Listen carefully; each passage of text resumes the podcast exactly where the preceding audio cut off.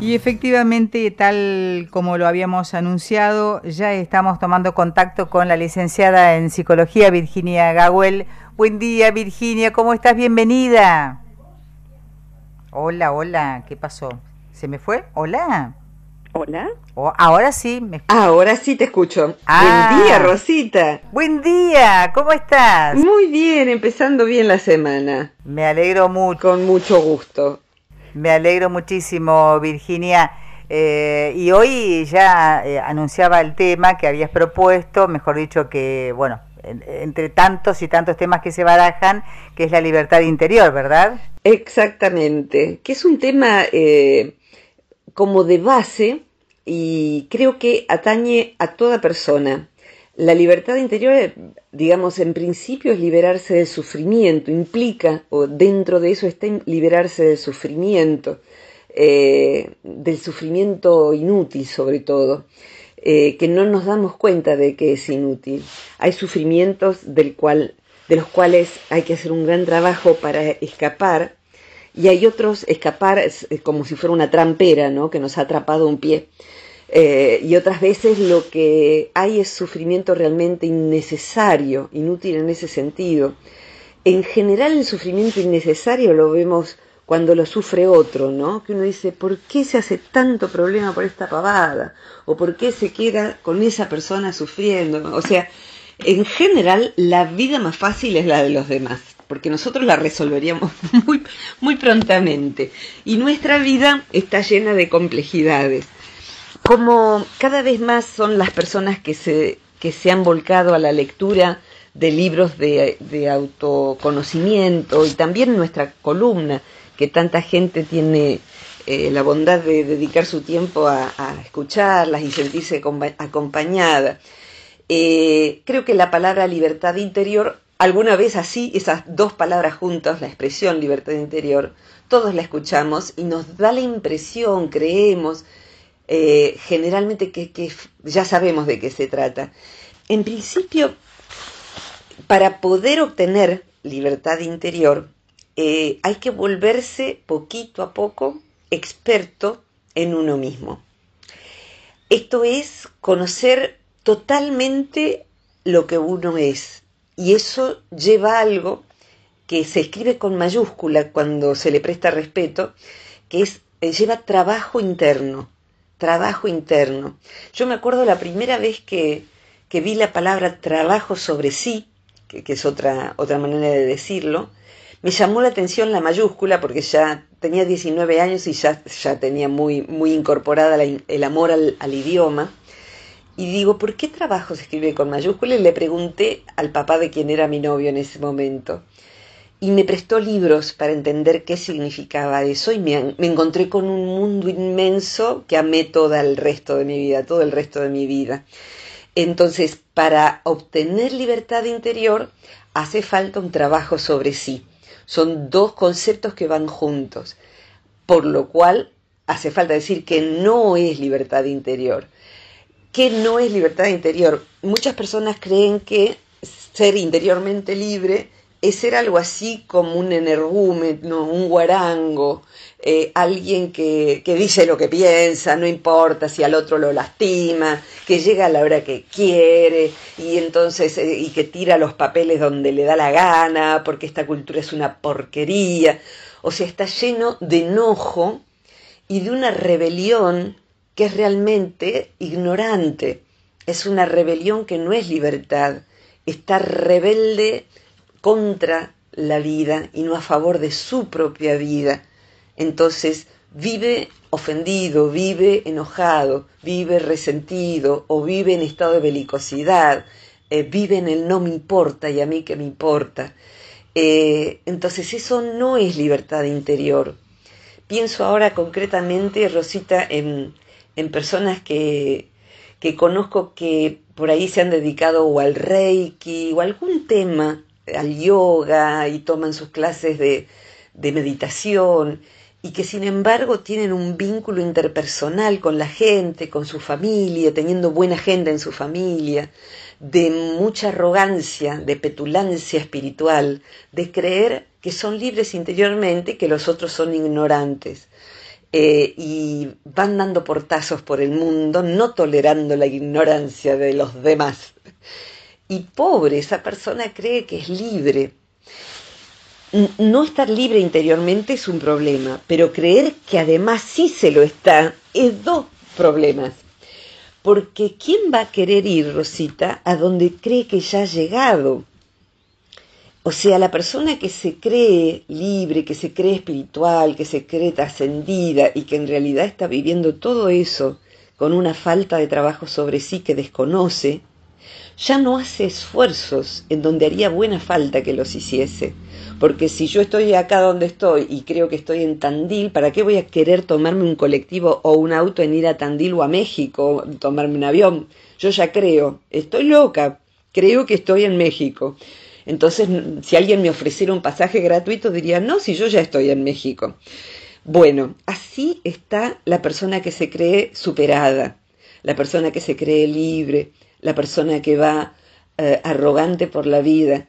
Mejor situación es la de la persona que cree, sabe que está eh, con falta de libertad y tiene, mira, te cuento y les cuento, ayer eh, era un día tan lindo, tan soleado, por un rato dejé todo abierto para que se ventilara la casa y entró un jilguerito, que es un pájaro argentino eh, amarillo como un canario, muy hermoso, muy hermoso. Hay gente que los caza, pobrecitos, en la ignorancia de tener justamente creer que uno es libre de tener a otro en una jaula. Qué libertad extraña, sea el otro un pájaro, un hijo o una pareja uno cree que es libre por tener a otro en una jaula. Este, que se cría, yo les doy de comer en, el parque, entró y se, mis perros lo quisieron comer, así que lo único que encontró como a salvo fue estar bien en lo alto, mi, casa tiene un techo muy alto y estaba sobre una lámpara de, que cuelga del techo. Y ahí lo filmé, me subí una silla, le saqué fotos, me dejó estar a un metro de él, me conoce, pero digo yo, ¿cómo le explico que está todo abierto para que vuelva a salir?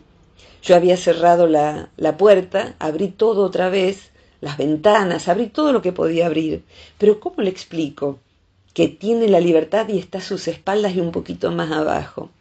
Hay veces en que alguien es esclavo de sí, de un mecanismo, de un vínculo al que está aferrado, de un miedo que da por sentado, y uno ve, a veces como terapeuta, a veces como amigo, a veces como familiar, que ahí nomás está la puerta, pero la persona no la ve porque no tiene la libertad interior y no busca esa libertad. A diferencia de este jilguero, ¿qué es lo que hice? Me retiré, nos reclutamos con mis perros en la habitación, eh, me fui asomando y seguía pobrecito, aferrado a la pared del ladrillo, se había mudado haciendo un gran esfuerzo por, quedarse ahí adentro que estaba protegido. Y a la siguiente vez que salí, él mismo vio su libertad y la tomó. Y acá marco distintos pasos. Primero, por supervivencia, él no podía ver la libertad. Cuando estamos en modo supervivencia, nos aferramos a algo como él se aferró a la lámpara que colgaba del techo. O sea, no podía eh, aletear todo el tiempo como un colibrí porque no puede hacer eso.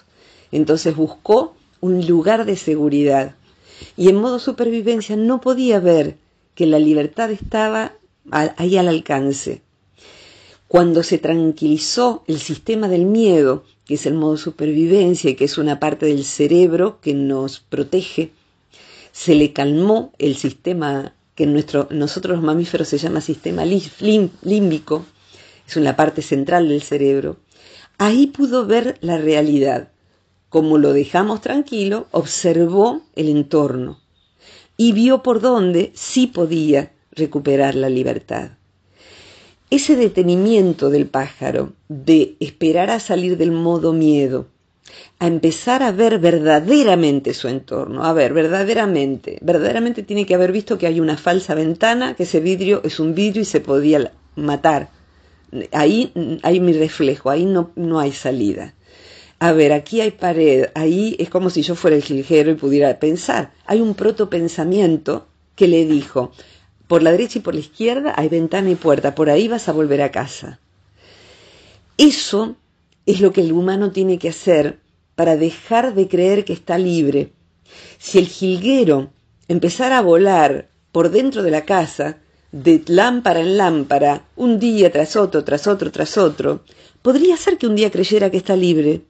Podría ser que se acostumbrara a la casa, a que abajo hay perros, yo le acercaría comida, sería mi jilguero, a lo mejor si yo tuviera el nivel de estupidez suficiente, cerraría todas las ventanas y puertas para que no se me salga, y sería muy gracioso tener un jilguero adentro de mi casa.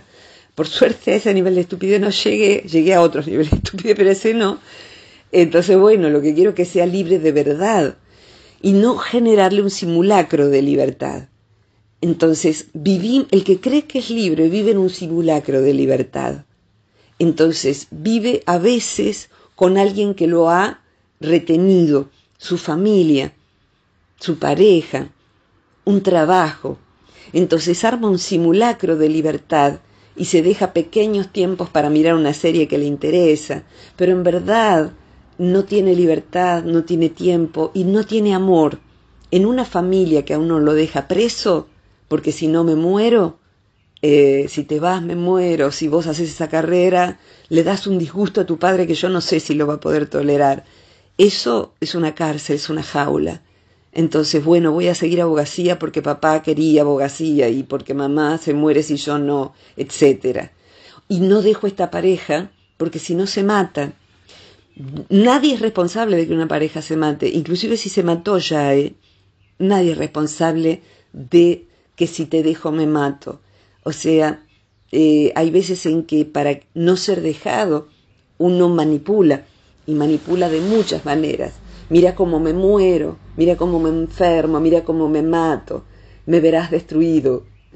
Entonces, eh, eso no es amor ni cosa que se le parezca. El amor es esos, los pájaros que andan y uno ve que se juntan para y comen juntos y comparten y, yo los veo, eh, pero eh, vuela cada uno por su cuenta, eh, tienen sus libertades consensuadas. Entonces, bueno, pero para que todo eso se pueda manifestar afuera en los vínculos, Rosita, primero uno tiene que ver sus propias zonas de esclavitud. Ese detenimiento que hizo el pájaro para observar el entorno, y ahora te voy a pedir que me ayudes, ese detenimiento para observar, a ver, ¿qué me está pasando? ¿Qué me pasó? Me metí donde no debía, casi me matan, casi me comen esos dos que no sé qué son. Esta otra que es amable, no le tengo miedo, por eso no huí, pero eh, esto no es mi casa, ¿qué es esto? Todo cuadrado, no hay árboles, ¿dónde estoy? ¿Me morí? bueno, se dio su tiempo y detuvo el aleteo, porque si no se hubiera matado él mismo. Detuvo el aleteo. Eso es trabajar sobre sí. Cuando uno trabaja sobre sí, detiene la actividad de su vida y se dispone a revisar cómo estoy viviendo. ¿Quién soy yo? ¿Yo qué soy? ¿Un reptil o un pájaro? ¿Soy un perro? ¿Qué soy? Bueno, a ver, soy un jilguero, acá no tengo que vivir. Esta no es mi casa. ¿Dónde está la salida? Eso es lo que han hecho Rosita en los monasterios, los que han trabajado sobre sí, y lo siguen haciendo, en los monasterios donde se ofrecen herramientas de trabajo emocional, de trabajo para lo que se llama la autoliberación, en distintos idiomas según el país. La liberación, la autoliberación, esa es la libertad interior. Pero para eso hay que tomarse tiempo, en parte en Occidente, la terapia buena, la buena terapia, debiera ofrecer ese ratito para mirar dónde estoy parada. Yo cuando hago terapia como paciente con mi terapeuta, que la hago por Skype porque está lejos, yo estoy lejos, eh, lo que hago es mirar cómo está siendo mi vida y ver cómo yo entro a las mismas trampas que yo misma metiendo, metiendo a mí misma, ¿no? Entonces, el terapeuta, la terapeuta, tiene que conocer cuáles son las trampas más habituales de su paciente y avisarle cuando está por meter otra vez la cabeza en la guillotina. Así que bueno, por ahí va la libertad interior. La libertad interior no es ser un energúmeno.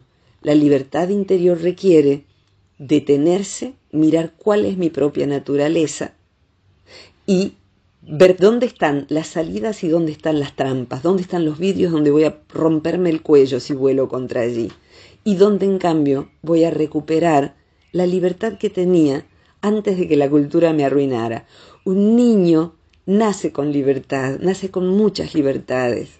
Un niño que yo ya aprendió a hablar antes de que lo, lo deformemos, eh, que es lo que en general llamamos educación, se acerca a otro y dice, pobrecito, te veo triste, ¿te pasa algo?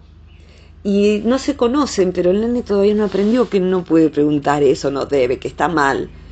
Y a lo mejor se establece una comunicación de niño a adulto y el niño lo comprende y le da consuelo y le dice a esa mujer que está sola tomando un café y con los ojos llorosos, qué lindos ojos que tenés.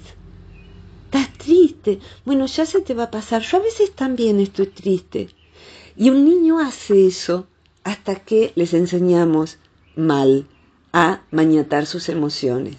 Y bueno, ese es el camino, Rosita, que uno retoma cuando empieza ese trabajo sobre sí. Las dos cosas van con mayúscula, trabajo y sí. Así que bueno, por ahí vamos, Rosita. ¿Querés ayudarme, por favor? Sí, eh, dos cositas. Eh, teniendo en cuenta que, según eh, el concepto, ¿no es cierto?, de la psicología transpersonal, de que estamos conformados de muchos yoes, ¿cómo hacemos para conocernos a nosotros mismos? Muy interesante, ¿cómo sabes ya? Eh? Eso por un lado. y segundo, me quedó eh, muy grabada una expresión de López Rossetti, ¿puede ser? Que no somos eh, seres racionales, sino que somos seres emocionales que razonan. Exactamente, exactamente. Grande el doctor López Rossetti. Quienes conozcan sus libros lo apreciarán y quienes no traten de conocerlos. En verdad es así y las emociones justamente se, llaman emociones porque nos mueven, como cuando uno dice yo tengo una emoción.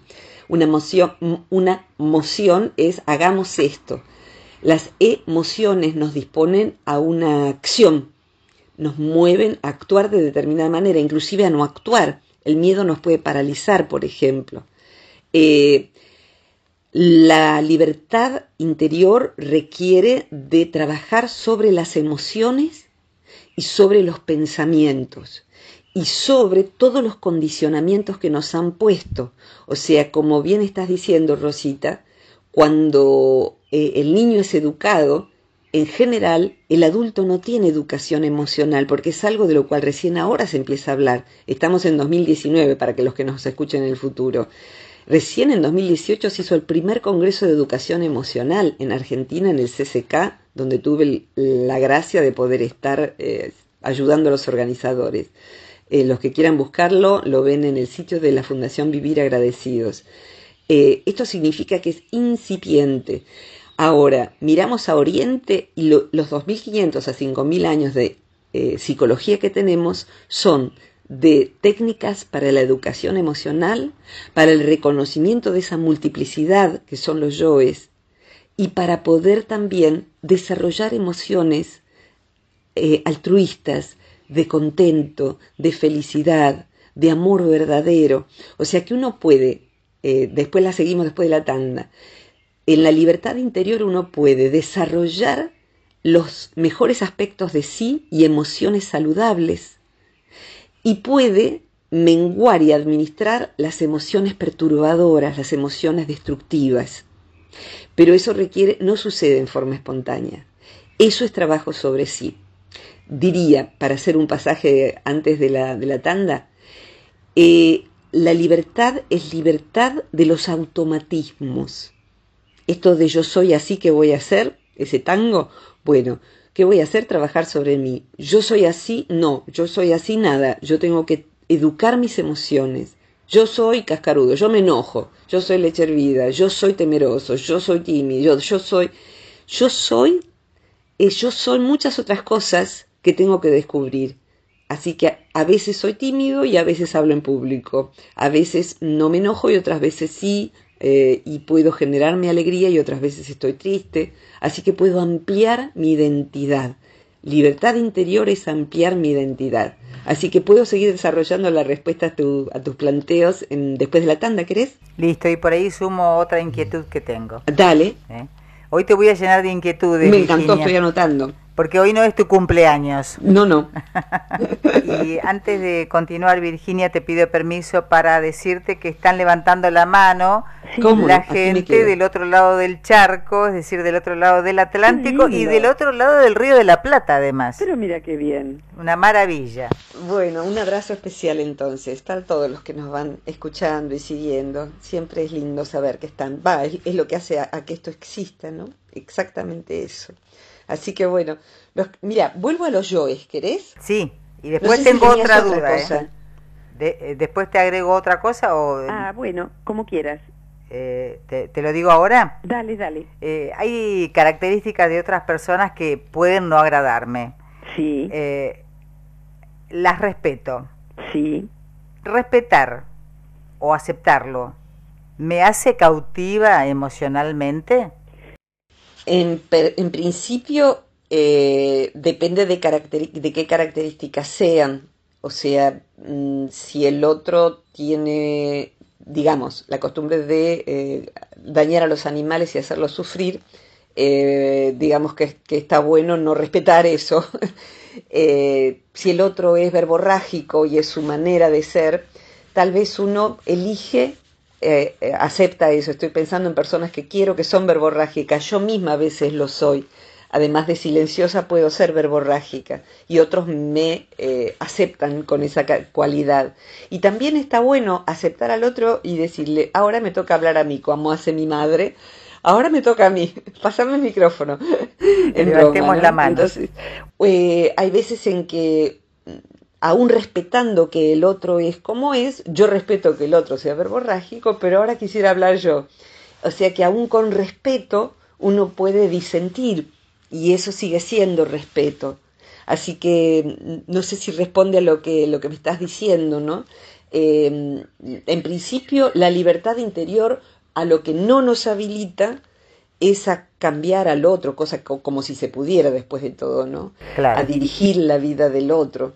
En realidad la libertad interior, fíjate, recién hablaba de esto, ¿no? De lo verborrágico, lo, las compulsiones, los automatismos. La libertad interior alude, entre otras cosas, a que uno cuando va siendo cada vez más grande va sumando condicionamientos. Eh, cuando despliego este tema en un, en un curso online que, que, se da al principio de cada año, eh, el tema de cuántas capas de condicionamientos tenemos llevan, es casi un libro. O sea que eh, tenemos condicionamientos sociales, condicionamientos de nuestra familia, de si tenemos hermanos o no, eh, cómo nos llevamos con mamá, con papá, el barrio, la etnia de la cual uno proviene. O sea, son muchas las razones que hacen que, si quieres, hay un dibujo que yo hago en las universidades cuando doy clase, cuando uno nace, nace como si fuera un círculo. Es su esencia, es la libertad que traemos. Es una libertad inconsciente, entonces es una libertad que uno no ha conquistado, por lo menos no en esta vida. Es libre porque uno todavía no, no pasó por la máquina de triturar individualidades. La cultura y la educación nos van haciendo que tengamos, por un lado, eh, limitaciones que se impusieron desde afuera y por otro lado, eh, esas limitaciones por ahí no se pusieron en el lugar correcto. La persona tiene compulsión a ser de determinada manera, a ser el que hace reír en la familia. Entonces no puede estar triste, no puede ejercer otras partes de sí. El que se sobreidentifica, se identifica con ser el que lleva eh, el orden familiar. Entonces va a decirles a todos a qué hora nos encontramos, dónde nos encontramos, qué tiene que llevar cada uno. Y no puede salir de ese rol. Queda preso de determinadas maneras de ser, a expensas de no vivir otras. El que siempre tiene que ser fuerte no puede aflojar, no se da el permiso de estar triste. Es más, los demás no se lo dan. Bueno, bueno, ya pasó, tenés que animarte, tenés que rehacer tu vida, tenés, tenés, tenés, salir. Eso significa salí de tu duelo porque ya no me banco verte triste, no aguanto que no seas la misma persona de siempre. Entonces, somos la persona que responde en forma automática, como ese pajarito que se va dando contra la pared, se va dañando, hace falta parar. y la, lo que tienen en común las distintas tradiciones que toma la psicología transpersonal es invitar a autoobservarse, Rosita. Tan es así que en esto de, tener muchos yoes, lo que quieren googlean la, la columna en la que hablamos de eso, eh, que está en YouTube, eh, todos tenemos muchos yoes, como recién señaló Rosita, les cuento a nuestros escuchantes. Esto significa que tenemos un repertorio, pero que en general a ese repertorio no lo conocemos y hace falta hacer un inventario. ¿Cómo reacciono yo? ¿Cómo soy yo en una reunión social? ¿Cómo soy yo con mi madre? ¿Cómo soy yo como esposa? ¿Cómo soy yo como hijo? ¿Cómo soy yo eh, para ganar el dinero? ¿Cómo soy yo cuando me dicen que no? ¿Cómo, cómo soy yo? Cuando uno hace un repertorio de sus, sus identidades más comunes, en general pasan las 100. Somos legión, como dice la Biblia, somos legión adentro. Tenemos todo tipo de ángeles y demonios. Lo que pasa es que las actuamos en automático. Cuando uno hace terapia, cosa que aunque uno no crea tener problemas, es maravilloso hacer si el terapeuta es bueno. En general nos muestra el terapeuta esos automatismos y nos ayuda a hacer algo diferente. Porque tenemos, Rosita, los problemas que tenemos, la mayoría de esos problemas son porque somos siempre como somos. Entonces uno se tiene que morder las manos para no volver a llamar, porque su compulsión es volver a llamar. Y el terapeuta quizá lo que nos dice es, sos siempre la que llama, no lo hagas, no lo hagas. Llámame a mí, pero no llames a esa persona. No seas la que siempre pone la ley en tu casa. No seas la que siempre anima a los que están tristes. ¿Podés esta vez no hacerlo? Y ahí uno empieza a autoobservarse. La libertad interior, Rosita, se deviene de la capacidad de autoobservarse. autoobservarse es un arte que se desarrolla sabiendo cómo hacerlo, o sea, uno es instruido para saber cómo hacerlo, por eso los monjes practican, practican, practican. El que cree que ya se observa y se conoce, conoce y se observa, intelectualmente, o sea que es como observarse, no poner los codos arriba de la mesa porque es poco elegante. Entonces observa, pararse derecho, no poner los codos.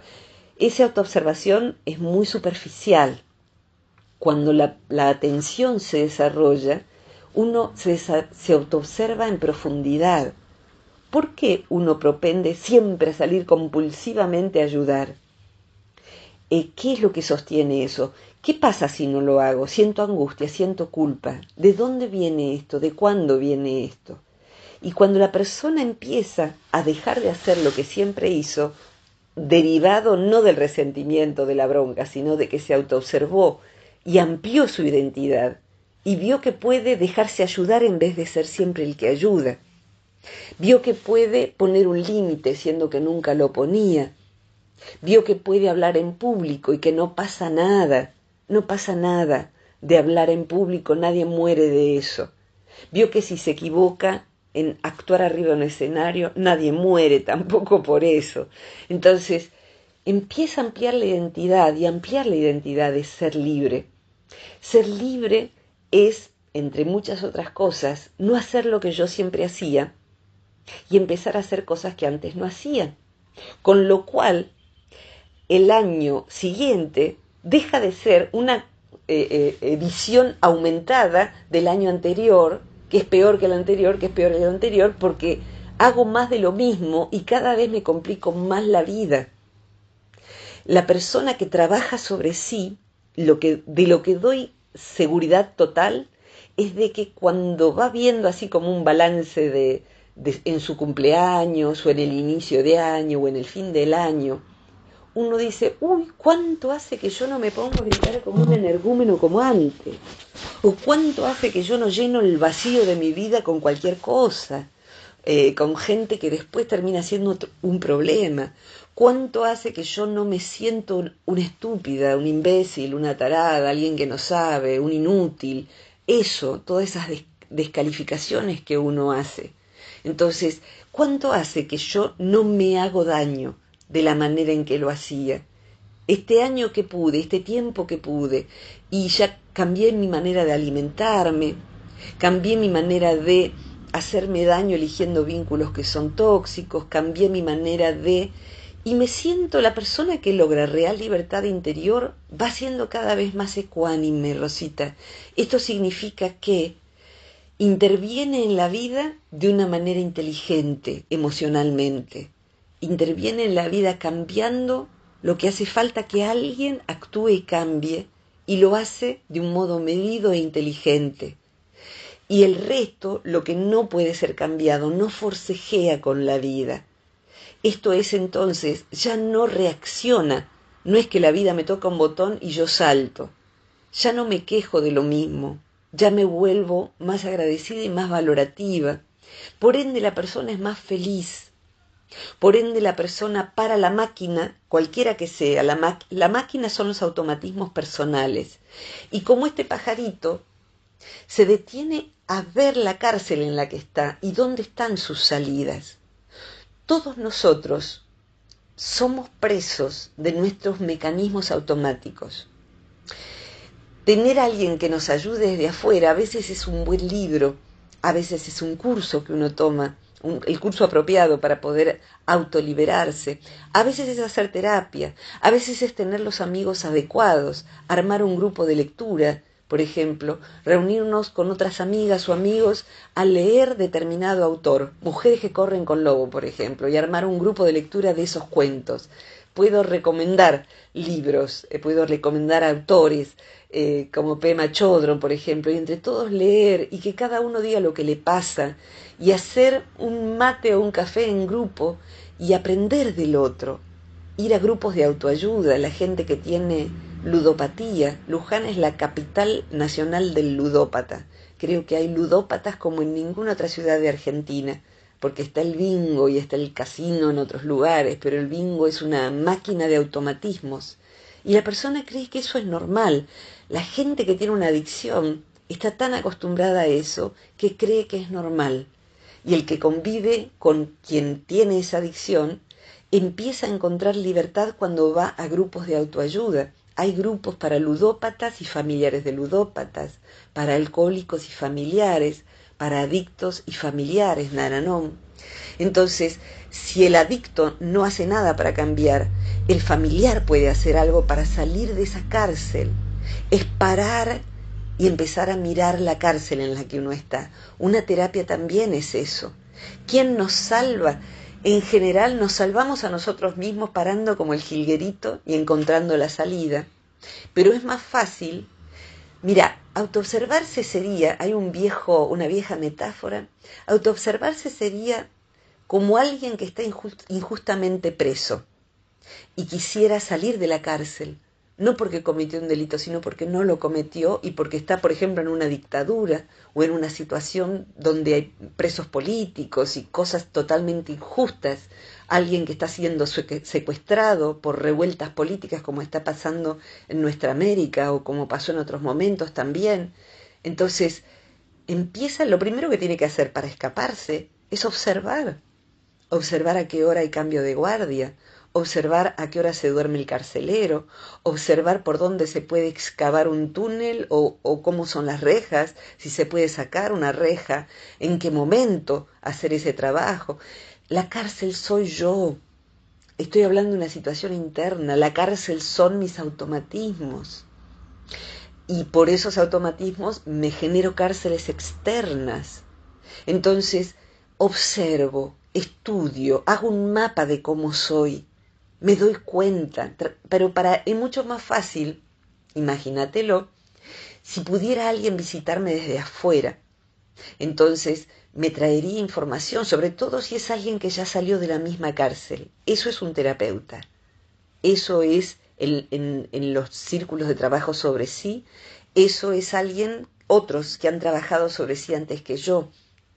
Eh, en los cursos, en, el centro de la personal, por ejemplo, se dan cursos de trabajo sobre sí y bueno, en general tomamos autores que han salido ya de su cárcel y los compañeros más adelantados ayudan a los que por ahí recién empiezan a trabajar sobre sí. Entonces sería como si en nuestra cárcel recibiéramos a alguien que nos trae un pan con una lima dentro. Y nos dice, nuestro terapeuta nos dice, es más fácil si vas por la izquierda. Eh, lima de noche, silba para que no se note, si limas de día, que no se escuche el ruido. Entonces el terapeuta nos trae información sobre cómo esas emociones que describiste, que, a las que aludiste recién, cómo salir de la cárcel del enojo, cómo salir de la cárcel de por soledad me agarra cualquiera que pase, cómo salir de la cárcel de me hago íntima demasiado pronto y después resulta que me esquilman los amigos, los socios, las parejas, cómo salir de la cárcel de me engancho con el manipulador, el manipulador es un hijo, un jefe, un eh, una pareja, una madre, un padre, el sistema. La persona que tiene libertad interior ya salió de la cárcel y en general propende a ser útil ayudando a otros, se vuelve altruista, se vuelve, está en paz con su vida. Si se muriera, se moriría en paz, porque ha conseguido justamente tranquilidad interior. La persona que tiene libertad interior está tranquilo con sus actos, es no violento, es no violento, aún para enfrentar a un dictador o enfrentar a una familia injusta o enfrentar a un jefe. Es no violento.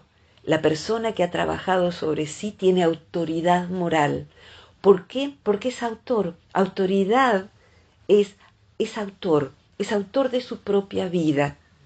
Ha desarrollado lo que se llama el, el arte de vivir. No me refiero a Sri Ravi Shankar, no creo en él, la verdad que me disculpen los que siguen sus enseñanzas. El arte de vivir es una expresión antigua que pueden buscarla en el creador del aikido, por ejemplo.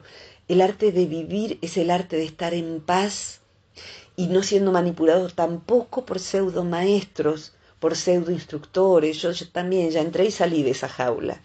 Eh, hay mucho de eso que son gente nefasta, hay mucha secta, mucha gente que gana mucho dinero manipulando justamente la búsqueda espiritual de las personas.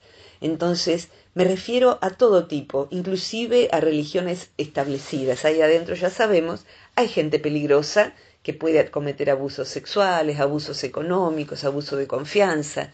Entonces, en la desesperación de buscar libertad, a veces caemos en una jaula peor, llámesele pareja, llámesele familia sustituta, llámesele secta, etcétera, etcétera. Lugares insanos, gente insana. Entonces, a veces están pseudoterapeutas también, aunque estén graduados en la universidad y los que no están graduados, eh, ni que hablar. Entonces, cuidado con. Pero igual el que trabaja sobre sí, más tarde o más temprano se va a dar cuenta de eso. Y va a ir encontrando claridad de visión, que sería otra capacidad que tiene quien va liberándose, quien va teniendo mejor libertad interior. Por último, redondaría, ¿sabes, Rosita? Eh, ¿Por qué tiene claridad de visión? Ve todo tal como es. Inclusive ve al otro más de lo que el otro quisiera. O sea, te veo y te conozco, ya me doy cuenta. ¿Por qué? Porque dejó de proyectar y por eso de distorsionar la realidad. Dejó de proyectar el amor de mi vida en quien viene a esquimarme. Dejó de proyectar el gurú iluminado en quien apenas se ha leído algunas cosas o en que enseña pero no es un gurú iluminado. Dejó de proyectar distorsionando, inclusive de proyectar en sí misma, en creerse que sabe más de lo que sabe, en creerse que es un inútil cuando no lo es. Dejó de tomar las proyecciones ajenas y dejó de deformar aquello de lo que es fanático inclusive puede ser un partido político, un credo, dejó de ser fanático porque es ecuánime. Entonces tiene tranquilidad interior como para evaluar y va a ver quién es el otro a medida que la vida lo ponga a prueba. Entonces se va liberando de a poco porque deforma cada vez menos la realidad. Podríamos decir, un iluminado, un Buda, un Cristo, que significan lo mismo, iluminado, es alguien que ve con sabiduría y ecuanimidad la realidad tal como es y se ve a sí mismo tal como él mismo es. Entonces esa persona reacciona, no, acciona. ¿Se culpabiliza? No, se hace responsable. ¿Se autodegrada? No, tiene autodisciplina. Y puede decir, esto que estoy haciendo es estupidez, es, es una estupidez, no la voy a hacer más. Esto que soy, estoy haciendo es injusto. Esto que estoy haciendo, aunque todo el mundo me critique, lo voy a seguir haciendo. Entonces, es autodeterminada la persona que es libre, porque se ve a sí mismo y tiene un propósito altruista. A medida que se vuelve más libre, hace un aporte a la comunidad, porque justamente es libre y ayuda a otros a que lo sean. El que nunca leyó Juan Salvador Gaviota, lo recomiendo, porque habla mucho mejor que lo que yo lo he hecho de todo esto y es un libro precioso que veo que hay adultos que nunca han leído. En, nuestra, en nuestra edad eh, y en nuestra escuela, escolarización, en la secundaria era obligatorio leer Juan Salvador Gaviota y bueno, mm, no digo que debiera ser obligatorio, pero a lo mejor si hay lecturas que te, eh, son necesarias, es esa, cada uno leerlo. Rosita, redondeamos con una ayuda tuya. Liberarse de condicionamientos. Sí, liberarse de condicionamientos es hallar felicidad, libertad posible, atención a las consecuencias de nuestra libertad y ampliar la identidad. Y autonomía, autonomía de pensamiento, me critique quien me critique. Saber quién soy es a veces tener mucha valentía para decir yo no quiero esta carrera o alguien dice yo no quiero este género, yo necesito tener una pareja de otro género del que elegí. O necesito cambiar mi propio género. Ya sé que hay gente que se escandaliza de esto, pero va a haber un momento en que aún quienes se escandalizaban comprendan que eso también es ejercer la libertad y que eh, en general lo contrario es obligarle al otro a lo que el otro no es. Por algo la OMS da libertad de género y la ley da libertad de género. Entonces, bueno, cada tanto sabes que hablamos de esto porque es necesario.